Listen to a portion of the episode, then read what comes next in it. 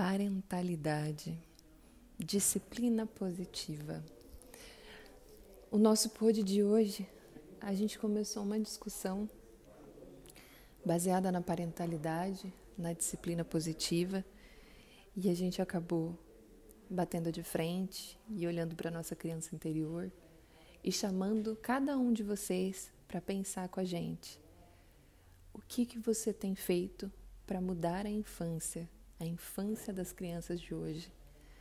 Com quem que você quer estar sentado tomando um café daqui 20 anos? Você está educando, criando, olhando para os seus filhos ou só passando pela infância deles? Eu te convido agora para ouvir a minha conversa com a Melina sobre parentalidade e disciplina positiva.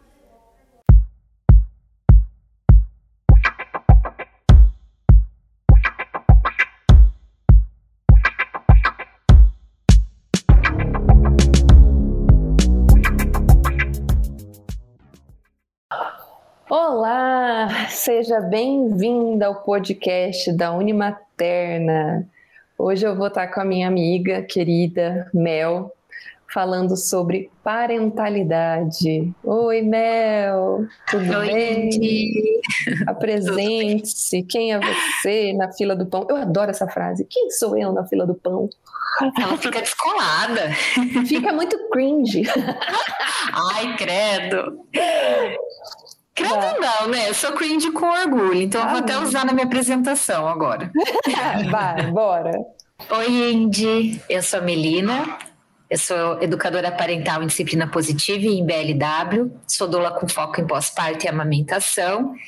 E sou convidada hoje para a gente conversar de parentalidade, né? Tenho três filhos, tudo começou com eles. E, enfim, essa jornada aí de mãe me trouxe até aqui como educadora e espero contribuir nesse nosso papo aí para apresentar um, uma forma mais um, um, pouco mais leve, quem sabe. Bel, vamos falar de parentalidade, que é a disciplina positiva. Eu acho que é interessante a gente começar por aí e depois ir para aplicabilidade, né? Porque Aí é a parte que pega, né? Vamos falar da parte que eu acho mais fácil. o que é disciplina positiva? Qual que é a ideia? Qual que é a ideia da, da parentalidade? Que eu aprendi a falar parentalidade, vocês não têm noção dos meses que eu demorei para conseguir falar parentalidade. Não, foi muito treinamento, gente. Foi muito treinamento. No começo ela parava no papo.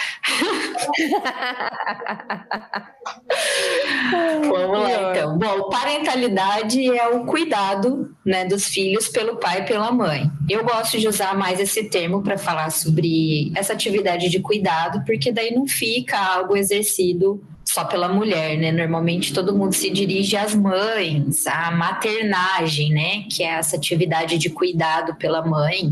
E também acho que a gente não precisa também direcionar só paternagem. Enfim, a gente tem uma palavra que contempla os dois. E eu gosto de usar a parentalidade, esse ato de cuidar, essa atividade de cuidar. E uma parentalidade pode ser exercida de várias formas, né? A gente tem aí muitos modelos de relações entre os pais e os filhos. É, gosto também mais de falar modelos de relação do que modelos de criação, porque parece uma coisa meio mecânica, né? Que o tempo inteiro você está ali buscando um método tal para criar, enfim. Então, é, o modelo positivo de, de cuidado, ele é um modelo focado no desenvolvimento de relações respeitosas, mais igualitárias, né? Em que há espaço para ideias, pensamentos diferentes entre as pessoas, tem esse convívio diversificado e todo mundo dentro da casa é tratado como um sujeito. Então você não tem uma pessoa que manda, por exemplo, e uma que obedece. Né? Tem cada um ali com, uma experiência, um tempo de vida que vai ser maior ou menor. Então, quem tem mais experiência, quem tem mais tempo de vida, os pais orientam os mais novos. Né? Então, seria assim um, um modelo não tão hierárquico de relação, essa parentalidade positiva. E eu gosto, gosto de falar assim, mais que isso, né?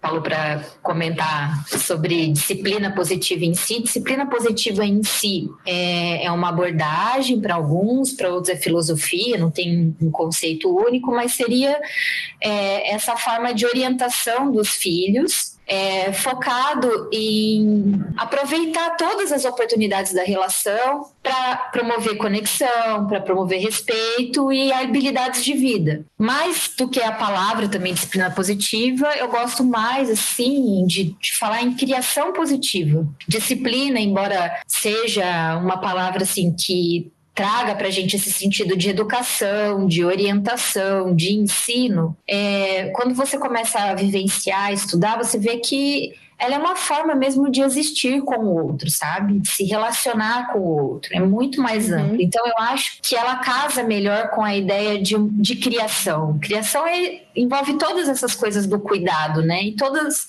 as coisas do cuidado é, não se restringem a, a orientar os filhos sobre regras, sobre normas, sobre habilidades. Então, enfim, a disciplina positiva, então, é, é, a, é, essa abordagem estruturada de orientação dos filhos, focando em habilidades de vida. Foi estruturada pela americana Jane Nelson. Então, você tem materiais, você tem formações específicas, tem uma associação internacional que regula a prática, regula a capacitação, né, que norteia as ferramentas. Então, é algo estruturado, chamado disciplina positiva. E um educador disciplina positiva, como é o meu caso, é alguém que se capacita nessas ferramentas, né, para você aplicar no contexto da parentalidade. Acho que, em resumão, seria esse caminho. Vou fazer advogado do diabo.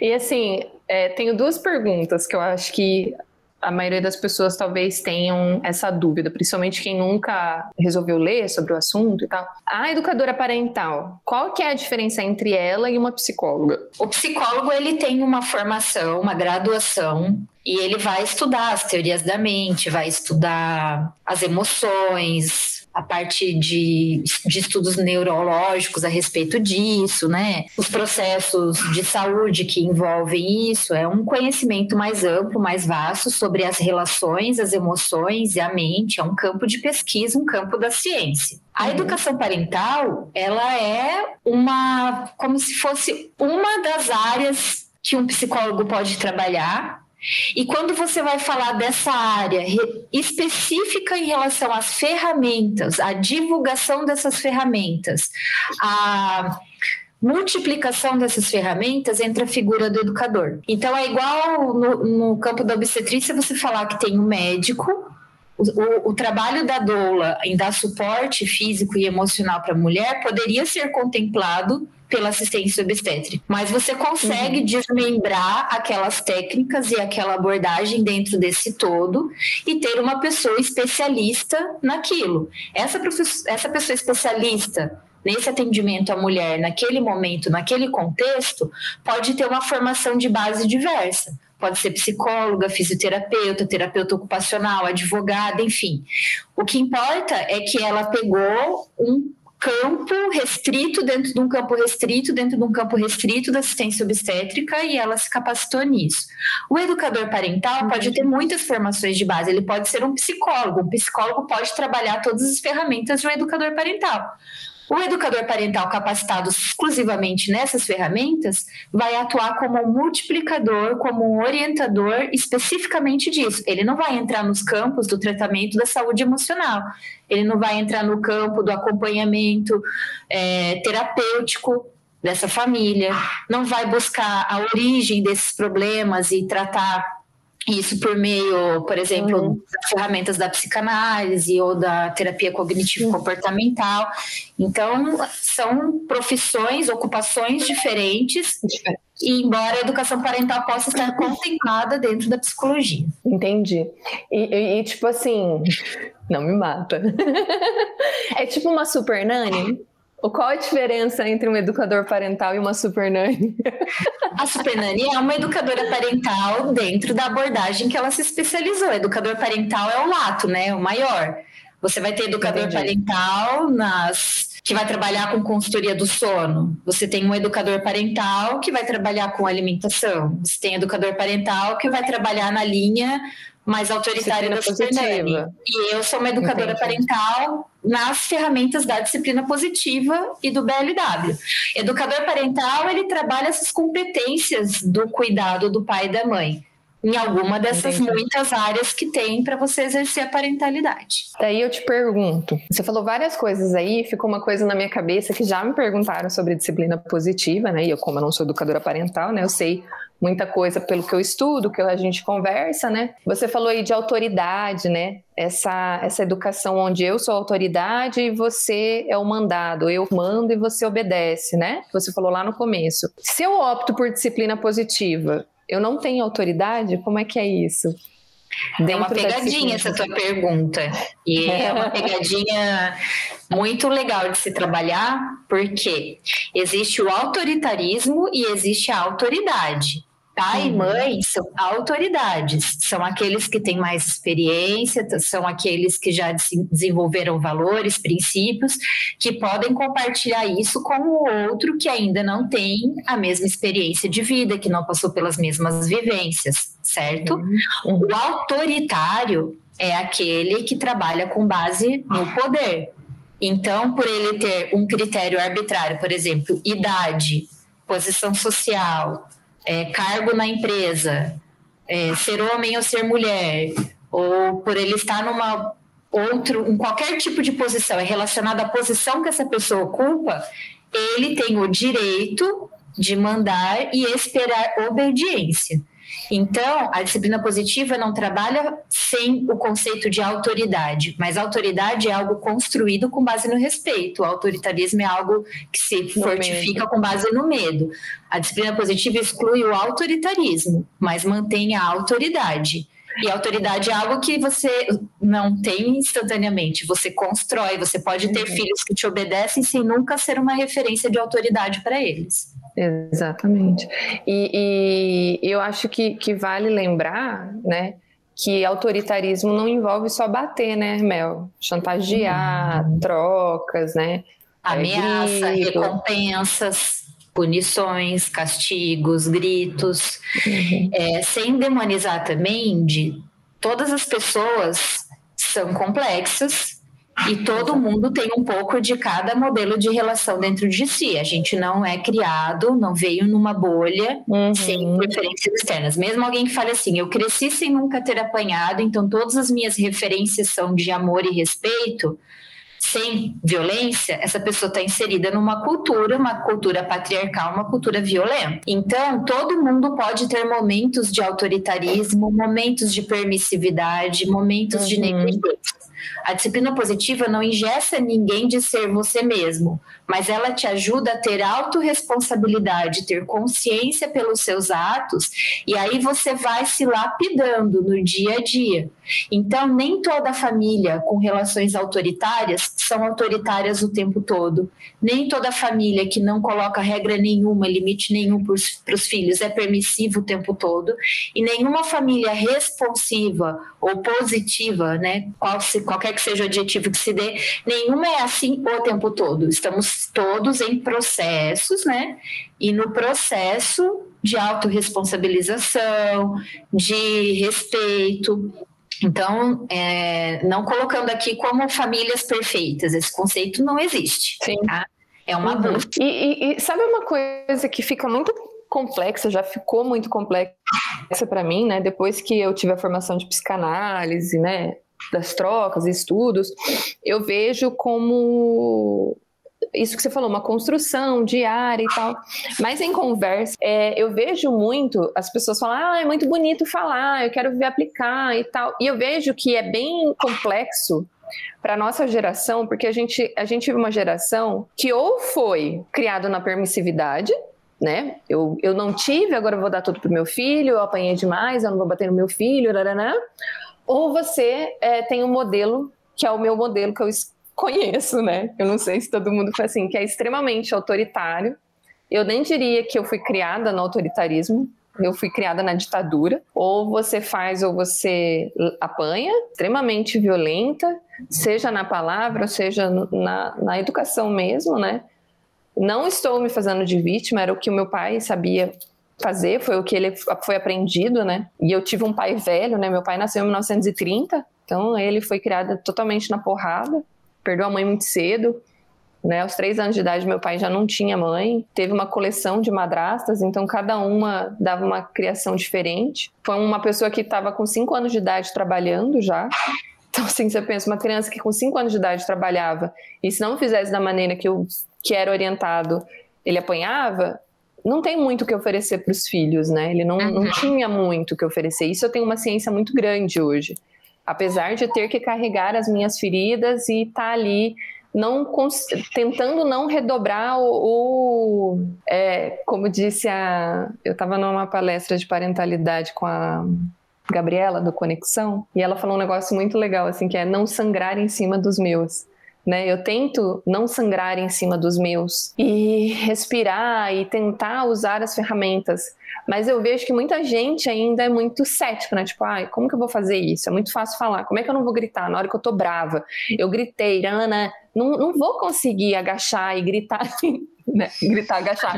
Eu não aguento mais. Como que é isso, né? Como que é esse modelo que aparentemente a distância parece tão perfeito, tão difícil de ser aplicado? Bom, Indy, eu estou no processo de viver a disciplina positiva. O que quer dizer é que eu não tenho ela perfeita e eu não tenho uma receita de bolo para que ela fique perfeita na casa de ninguém, mesmo sendo educadora. Eu vejo que meu papel como educador, inclusive, é de desmistificar que você vai seguir um passo a passo e você vai ter a parentalidade perfeita do manual da Jane Nelson dentro da sua casa.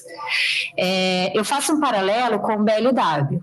Quando a gente começou a divulgar o Led Winnie no Brasil, as pessoas achavam que era para pegar o livro da G-Rap. Bom, então eu vou ticando. Seis meses, sentou sozinho, Uh, levou comida na boca, vou colocar minha criança lá sentada, vou colocar um, um, pedaço de cada coisa ali e a mágica vai acontecer sozinho. Mas as pessoas continuavam ali, come mais um pouco, mas só um pedacinho, mas já jogou tudo no chão, mas poxa, passou no cabelo. E você entrava nos fóruns de discussão, as perguntas eram: ah, eu tô fazendo BLW, ele gosta, mas ele não come. O que, que eu faço para ele comer mais? Então, entenda. Você pegar o livro, eu posso pegar o livro da Jane Nelson, as pessoas estão mas eu sempre fico ele na mão, todo uhum. cheio de anotação. Por quê?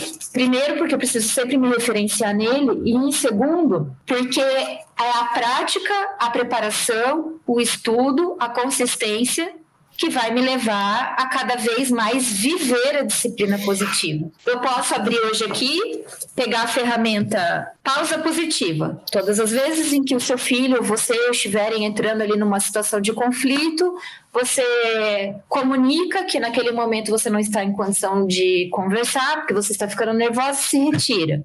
Que ótimo! Na prática, uma vez no dia, duas vezes no dia, três, às vezes cinco, sete vezes no dia, na sétima vez você não tem paciência nem para comunicar que você está sem paciência mais. Então, veja, assim como foi no BLW, até as pessoas entenderem que não se tratava de sentar e dar comida em pedaços para beber, que era você mudar a sua percepção sobre a alimentação e mudar a sua relação com seu filho para passar a confiar nele, a uhum. disciplina positiva não é um compilado de ferramentas. Seria super fácil, como educadora, chegar para vocês, pegar uma tabelinha, falar reunião de família, tica é, quadro de rotina, tica. Pausa positiva, tica. Cantinho da calma, tica. Entrega para você uma receita e pronto. Sim. Se você ficar tentando encaixar essas ferramentas no seu dia como algo mecânico, como realmente um instrumento, você está perdendo o principal, que é modificar a sua relação. Entende? É, a entendo. positiva vai acontecer no ambiente em que as pessoas estão conectadas e se respeitam como sujeitos. Então, qual que é o primeiro grande passo para a disciplina positiva? Não ser essa coisa que você acorda e consegue de manhã e à tarde você acha que não deu efeito, não deu resultado. É lembrar que a disciplina positiva não é uma proposta de resultado, é uma prática de relação. Então, você precisa se relacionar com seu filho olhando ele como um sujeito quando você enxerga ele como uma pessoa e não como um boneco que você vai mudar a posição do corpinho para ficar mais fácil para ele te obedecer, você vai respeitar que ele tem vontades diferentes, que ele tem pensamentos diferentes, que ele está num estágio de desenvolvimento diferente que o seu, que seria muito pequeno, ele não consegue articular as palavras para te falar o que está acontecendo. Por que, que você vai exigir, então, que ele não chore, que ele fale, se ele não é capaz de fazer isso? Você muda a percepção sobre a criança. Você vai entender que uma criança aprende com base na repetição. Então, não é porque você falou três vezes que ela internalizou. Tem uhum. coisas que até hoje você precisa repetir para você mesmo. Por exemplo, pontualidade foi uma coisa que eu não consegui cumprir com você hoje aqui. É algo que a gente quer que os nossos filhos atendam em cinco minutos. Então, veja, quando você enxerga a criança como uma pessoa que tem capacidades, habilidades, né? Que tem dificuldades, que tem limitações e que você é aquele que vai pegar na mão dela para orientá-la você para de exigir, de esperar dela o que ela não pode te dar, porque a grande frustração que tira a gente do caminho mais positivo e devolve a gente para o autoritarismo é a nossa expectativa de que a, a criança vai imediatamente nos atender. Por quê? Porque a gente não tirou esse modelo autoritário de dentro. A gente quer pegar a ferramenta da disciplina positiva e aplicar num contexto autoritário. Não vai dar certo. Então, a primeira coisa assim que eu diria, a disciplina dá certo? Tira essa, essa pergunta. Ela não é algo de resultado. Você não está uhum. criando o seu filho para que ele se torne um robô que atenda expectativas do que é certo do que é errado.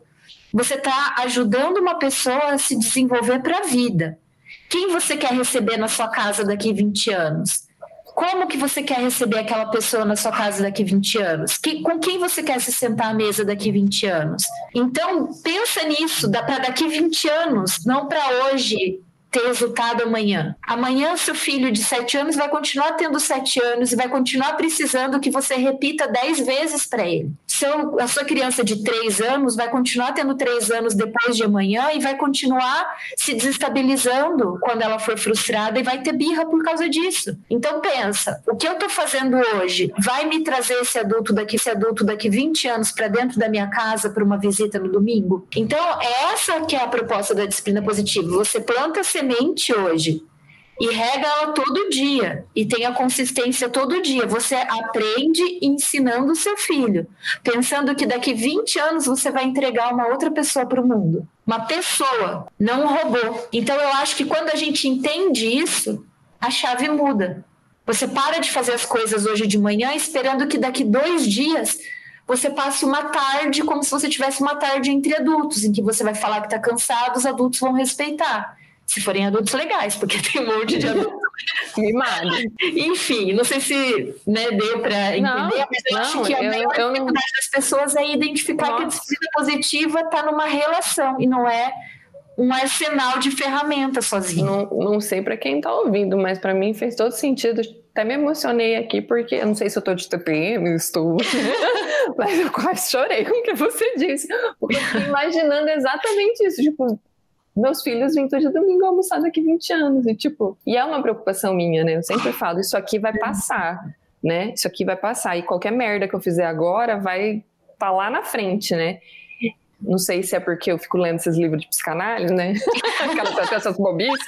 E eles falam, né, que os adolescentes, eles não, não se afastam dos pais porque é a fase ruim, é porque eles vão buscar nos amigos aquilo que eles não encontraram nos pais. E é uma uhum. coisa que eu sempre tô, tô tentando me preocupar em relação, será que os meus filhos estão encontrando o que eles estão procurando nessa fase em mim? E você falou tão bonito que eu até esqueci o que eu ia te perguntar, mulher, que loucura, tava aqui, tava aqui. E eu tenho, né, cada dia está sendo mais provado que eu tenho déficit de atenção e daí fica complicado, eu tenho que anotar. Mas aí eu passo isso também, ah, tá? Só para deixar bem claro que todo é... mundo passa Não, por ah, isso lembrei. de cansar, de, de, se questionar e que bom, né? O uhum. problema ia ser se a gente estivesse fazendo uma coisa tão automática, é... inclusive tem gente que tá ali e achando que só isso basta. A gente é, tem que se é, questionar tem. Gente, e tem gente que tá lá na poliana, né? Achando que tá tudo ok ok. Não é Poliana? Acho que é Poliana, né? Ah, é, também. Né? Clarice Lispector. Ah, que bom que o, o braço podia ter morrido. Esse é, é pensamento né? poliana. Né? É. Ou aquela que tá lá no meio do caos Aí ela não tem epifania de olhar e falar, ela olha e fala, nossa, eu tô no caos, mas ela volta pro caos porque ali é mais seguro para ela, né? É sim. O é, que, que eu ia te falar é que você tava falando da, das ferramentas, de usar e tal, né? E. eu tinha passado mal. E daí. Eu não tô te ouvindo, eu baixo a cabeça pra ouvir, gente. Ah, tá, desculpa. e daí, é... eu olho para cima. Será que eu sou arrogante? e daí, se você pega e aplica, né? É, e eu vou trazer o um modelo Super Nani, que é muito daquelas programa de Silvio Santos que eu ficava assistindo, é, eu acho que, que a família começa a ficar uma coisa mecânica e você perde, é, eu esqueci a palavra quando você pode ser você mesmo. A espontaneidade, a né? espontaneidade, é isso. Você perde a espontaneidade familiar, porque você, o lugar que você poderia ser você, você não pode ser você. É. E, e, agora eu vou, vou, dar um testemunho, tá? Eu, eu, eu tive a palestra de, de parentalidade, mas falando de da gente adulto, da né? Falando da interior, criança, né? da interior. Eu chorei a palestra do começo ao fim, chorei. Saí, fui tomar banho, chorei, chorei, chorei, chorei, chorei. Eu acho que eu vou chorar se eu falar de novo. E chorei muito. E chorei. No outro dia eu fui para casa da minha mãe, chorei mais um monte, porque não pela educação que eu dou para meus filhos, mas pela educação que eu recebi. É... eu nunca entendi o porquê que eu odeio tanto a minha infância, por que eu odeio tanto a Indianara, criança. E eu sempre fiquei pensando, falei, como? Como que eu odeio tanto essa criança, sendo que, né, ela teve tudo que fosse interessante, e, e ali eu consegui entender que eu aprendi a me odiar. Cada vez que eu apanhava do meu pai, cada vez que ele me botava de castigo, e não minimizem, né? Eu não quero. Os castigos eram bem complexos, de ficar de joelho no milho, a tampinha de garrafa, de metal, não era de plástico. E eu aprendi a odiar. E quando ela falou assim para mim que a criança, cada vez que apanha, ela deixa de se amar e não de amar quem tá fazendo, fez todo sentido. Sabe? Por que, que eu não odeio o meu pai e me odeio? E eu agora tô num processo de começar a me fazer as pazes comigo, para eu não passar isso para os meus filhos ou carregar essa criança tão machucada, tão ferida, que tenta ser potência o tempo todo para mostrar que não precisa das pessoas, sabe? E eu vi também o quanto eu fui calada, o quanto eu fui mecanizada, se é que existe essa palavra, na minha casa, sabe? Eu nunca me senti à vontade de ser eu. Eu nunca. Porque eu sempre fico pensando, porque eu sou faladeira, quem me conhece sabe que eu adoro falar. Se você ficar quieta sozinha, eu consigo falar sozinha, eu consigo falar sozinha comigo mesma. É, é, uma coisa muito louca, sabe? Eu falo sozinha comigo no banheiro e meu pensamento não para um minuto. E eu tô fazendo hoje tratamento, eu tô fazendo exames para ver se eu tenho TDAH, sabe? Porque eu tenho um déficit de atenção muito forte e foi fazendo as lives da Unimaterna que eu comecei a perceber que eu perco o foco nas conversas e esqueço o que eu tô falando e tal. E eu descobri que dentro do meu perfil comportamental, eu nunca pude ser dentro da minha casa. Eu fui sufocada, porque eu sou uma pessoa falante, eu sou uma pessoa influente, Todo mundo fala na minha infância que eu entrava muda e saía calada, que eu não falava, que eu era certeza que eu era reprimida, porque eu era uhum. criança que incomodava. Eu lembro de uma vez, e olha que bizarro, eu ouvi uma conversa, né, entre minha mãe, meu pai e uma, uma pessoa. E daí, depois eu fui me reunir com a pessoa que estava em pauta na conversa e eu comentei. O que, que aconteceu? Eu apanhei. Eu apanhei porque eu contei uma coisa que eu não deveria ter contado. E daí, ó o bizarro. Você, você ensina o que pra criança? Que você pode fofocar e ainda mentir, né? E daí, como que fica na cabeça dessa criança? Porque hoje eu tenho 39 anos. Mas a, a minha busca, Mel, hoje é ficar pensando, é, é, é recorrendo para tentar entender o que, que aquela criança pensou de mensagem naquele momento. Porque a gente faz isso muito facilmente hoje como adulta. Uhum. Mas e a criança? E eu, eu, li um post ontem seu também. Frases que fortalecem. Frases que fortalecem. E daí eu fiquei pensando que, tipo, essas frases muitas vezes a gente só usa entre adultos. Sim. A gente não tem a capacidade de fortalecer a criança. Não, a, a gente, gente, quebra a criança, quebra a, a moral gente, dela. A gente quer pegar a criança e trazer para o nosso. Ela tem que ter empatia com a gente. Sim. Mas a gente não tem essa capacidade de se colocar. Agradecer. Se, e se colocar no lugar da criança. É. Se colocar. Sabe, pensar assim, como ela tá vendo o mundo?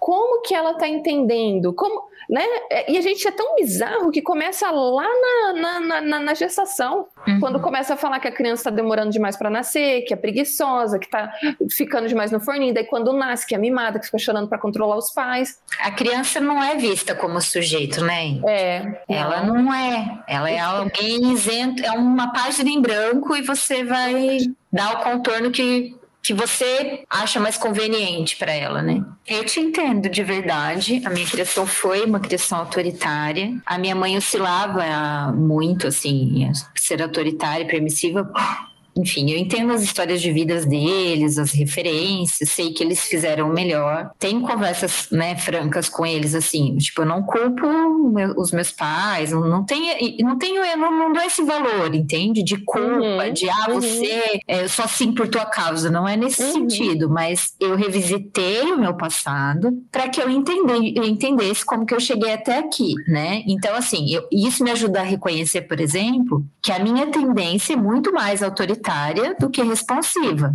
Uhum. E aí uma vez eu comentei isso e a pessoa ficou boquiaberta, né? Mas como que você vai trabalhar com disciplina positiva então? É justamente porque eu estou buscando algo que eu não tenho. Uhum. Se eu já tivesse, talvez a disciplina positiva não tivesse, não tivesse me chamado a atenção, porque ela ia ser uma coisa tão corriqueira na minha vida, né? Mas foi uma busca consciente por um modelo diferente que eu não tinha na minha história que me fez chegar até aqui. Uma coisa que as pessoas precisam entender é que mães e pais vão vão iniciar a relação com seus filhos baseado na herança que eles têm de uhum. criação. Isso está conosco, é da nossa natureza. Se hoje a gente mantivesse ainda, a, sabe, os encontros familiares mais presentes, a valorização que tem da oralidade, né, da tradição, de conversar com os avós, como que eles criavam, se isso ainda tivesse tão presente e forte na nossa cultura, provavelmente seria assim que a gente se capacitaria para ser pai e mãe. Mas hoje a gente está um pouco afastado disso e então a gente busca outras ferramentas, busca o que especialistas falam,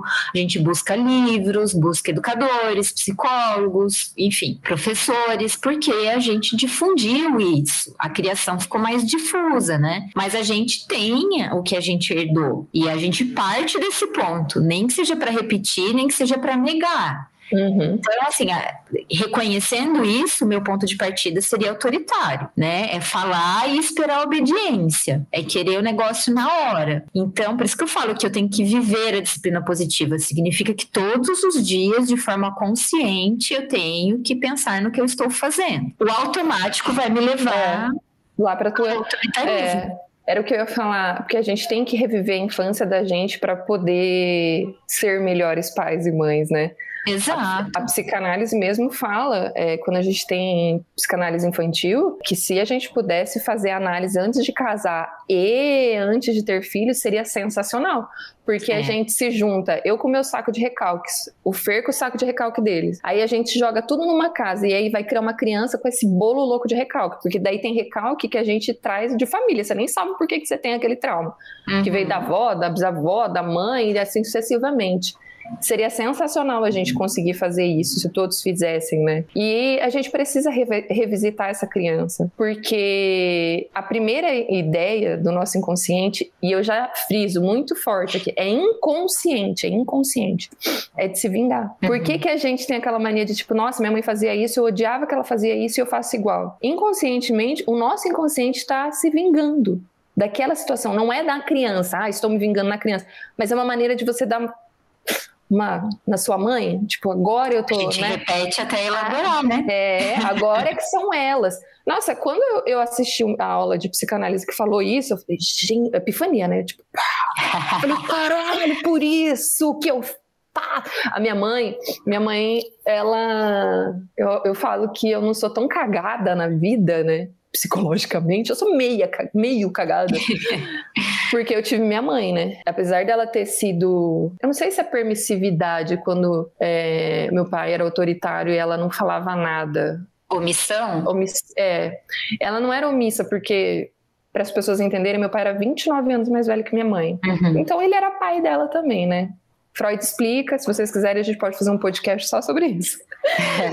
e, e, no começo, quando ela era mais nova, que foi o meu caso, né? Ela teve eu com 22 anos, ela era bem omissa, assim. Ela chegava a sair de casa para não ver meu pai me bater. E eu imagino, né, como devia ser difícil para ela, porque era bizarro. Ele só parava de bater quando ele via que estava já no pelo amor de Deus para. E demorou até ela se acordar para a vida, sabe? E eu lembro que quando vieram meus irmãos, meu irmão principalmente, que ela já estava com 30 e poucos anos, ela começou a se posicionar para proteger meu pai. Só que ela fazia uma coisa que eu odiava, que era ficar falando. Sabe aquela excursão? Não. não. E, cara, eu até hoje, né? Por isso que eu não sei se é déficit de atenção ou se é fuga de infância que eu tenho. Quando as pessoas começam a falar demais, blá, blá, blá, eu vou para um universo paralelo, assim. Passou uma borboleta, eu e eu já tô lá em Nárnia com Alice, vendo, sabe?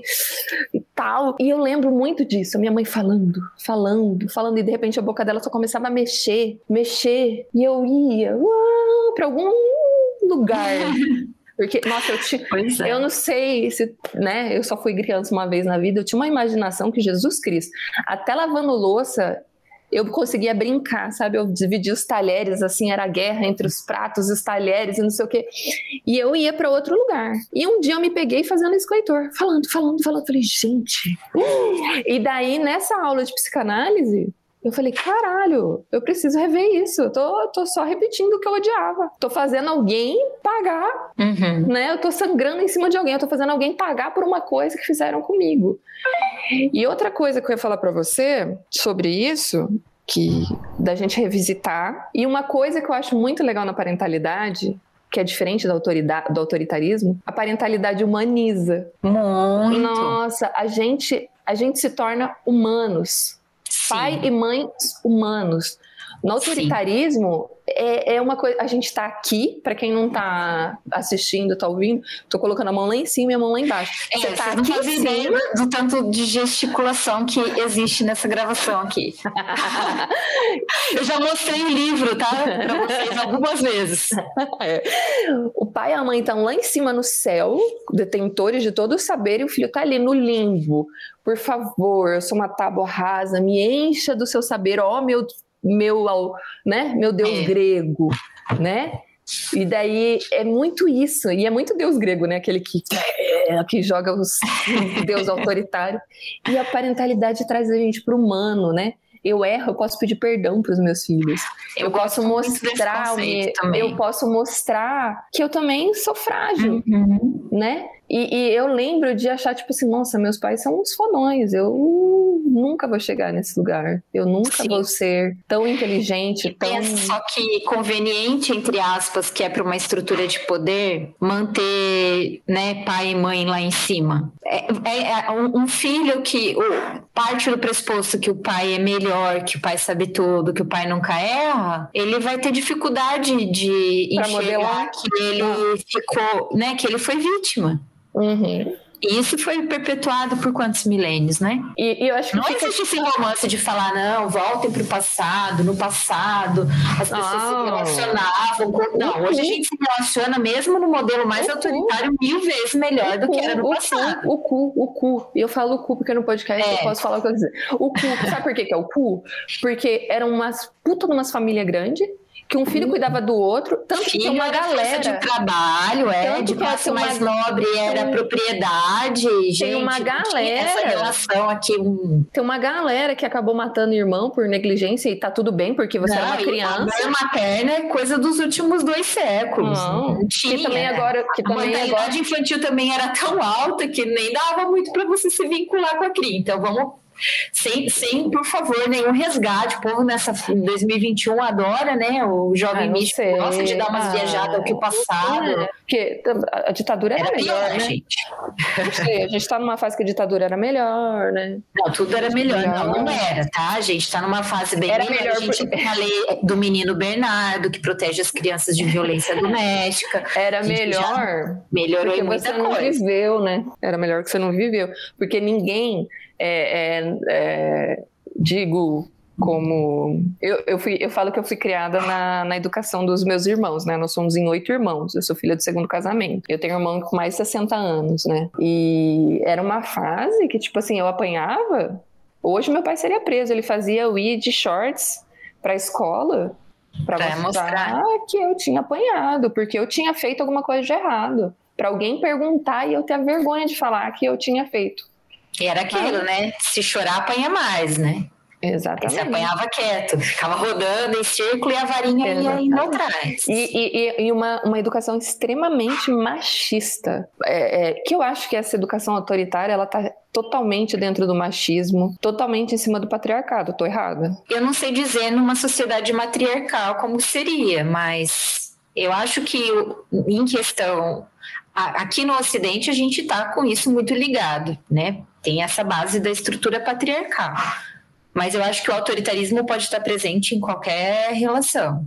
Inclusive em uma numa relação um matriarcado. Uhum. É porque né? daí a gente é verdade, porque daí também tem as mães narcisistas e tem um monte Sim. de outras, outras Acho que coisas, né? A gente tem um modelo de criação autoritário muito relacionado à autoridade maior do homem, além de uhum. tudo. Né? Então, numa estrutura de hierarquia em casa, você teria o pai, depois a mãe, depois os filhos. Há algumas décadas ainda seria o pai, a mãe, até o filho, o homem mais velho, tomar esse lugar de autoridade junto com é. o pai. Então, aqui no, no Ocidente, no Oriente, no mundo como um todo, está muito ligado ao patriarcado, no sentido de que o homem, além de tudo, é o cabeça da casa. E me espanta muito, né, retomar algumas algumas falas, assim, tipo, o Instagram para mim é um dos meios de divulgação de ideias mais modernos que a gente tem, e você encontra hoje a defesa do homem como cabeça. Uhum, uhum. Nossa Senhora! Uhum, Enfim, uhum. né? até, até, até não tem como você. O que eu quero dizer com isso é assim: de não existe como você falar que pratica uma criação positiva, responsiva, onde não há igualdade entre os gêneros. Isso hein, né, vai muito além, então, uma criação positiva de não bater ou não gritar. Isso deveria ser o básico das relações, não agredir ninguém fisicamente e verbalmente. Mas, né, como você parte do pressuposto que todos, na, na, disciplina positiva, você parte do pressuposto de que todas as pessoas são merecedoras de dignidade, todas têm dignidade independente do gênero, independente da idade, da raça, de qualquer coisa. Não existe como você falar que uma família tem uma criação responsiva positiva onde não tem a premissa de igualdade. Aí a Total. gente já tiraria. É, uhum. de vez, assim. Mas eu acho um portal, assim, para a gente se rever, sabe? Primeiro, uhum.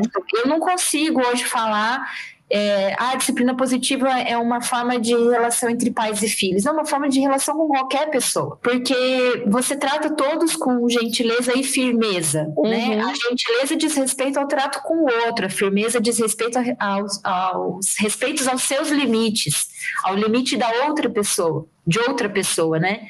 Então você tem sempre uma via de mão dupla na gentileza e na firmeza. Uhum. E essa troca você expande para todos os relacionamentos. Hoje está bem é, comum, já tem até início de capacitação nessa linha, que é a disciplina positiva no ambiente de trabalho. Uhum. Disciplina positiva entre casais. Nem precisaria ter tantas derivações se a gente uhum. entender que a disciplina positiva é essa forma de você, Exato. uma forma de convivência, né? Essa foi a primeira parte do nosso podcast sobre parentalidade e disciplina positiva. Aproveita esse final de semana, essa semana, para pensar em tudo que a gente falou e esteja com a gente na próxima sexta-feira para a gente continuar discutindo o futuro da nossa infância, a nossa infância baseada na disciplina positiva. Até!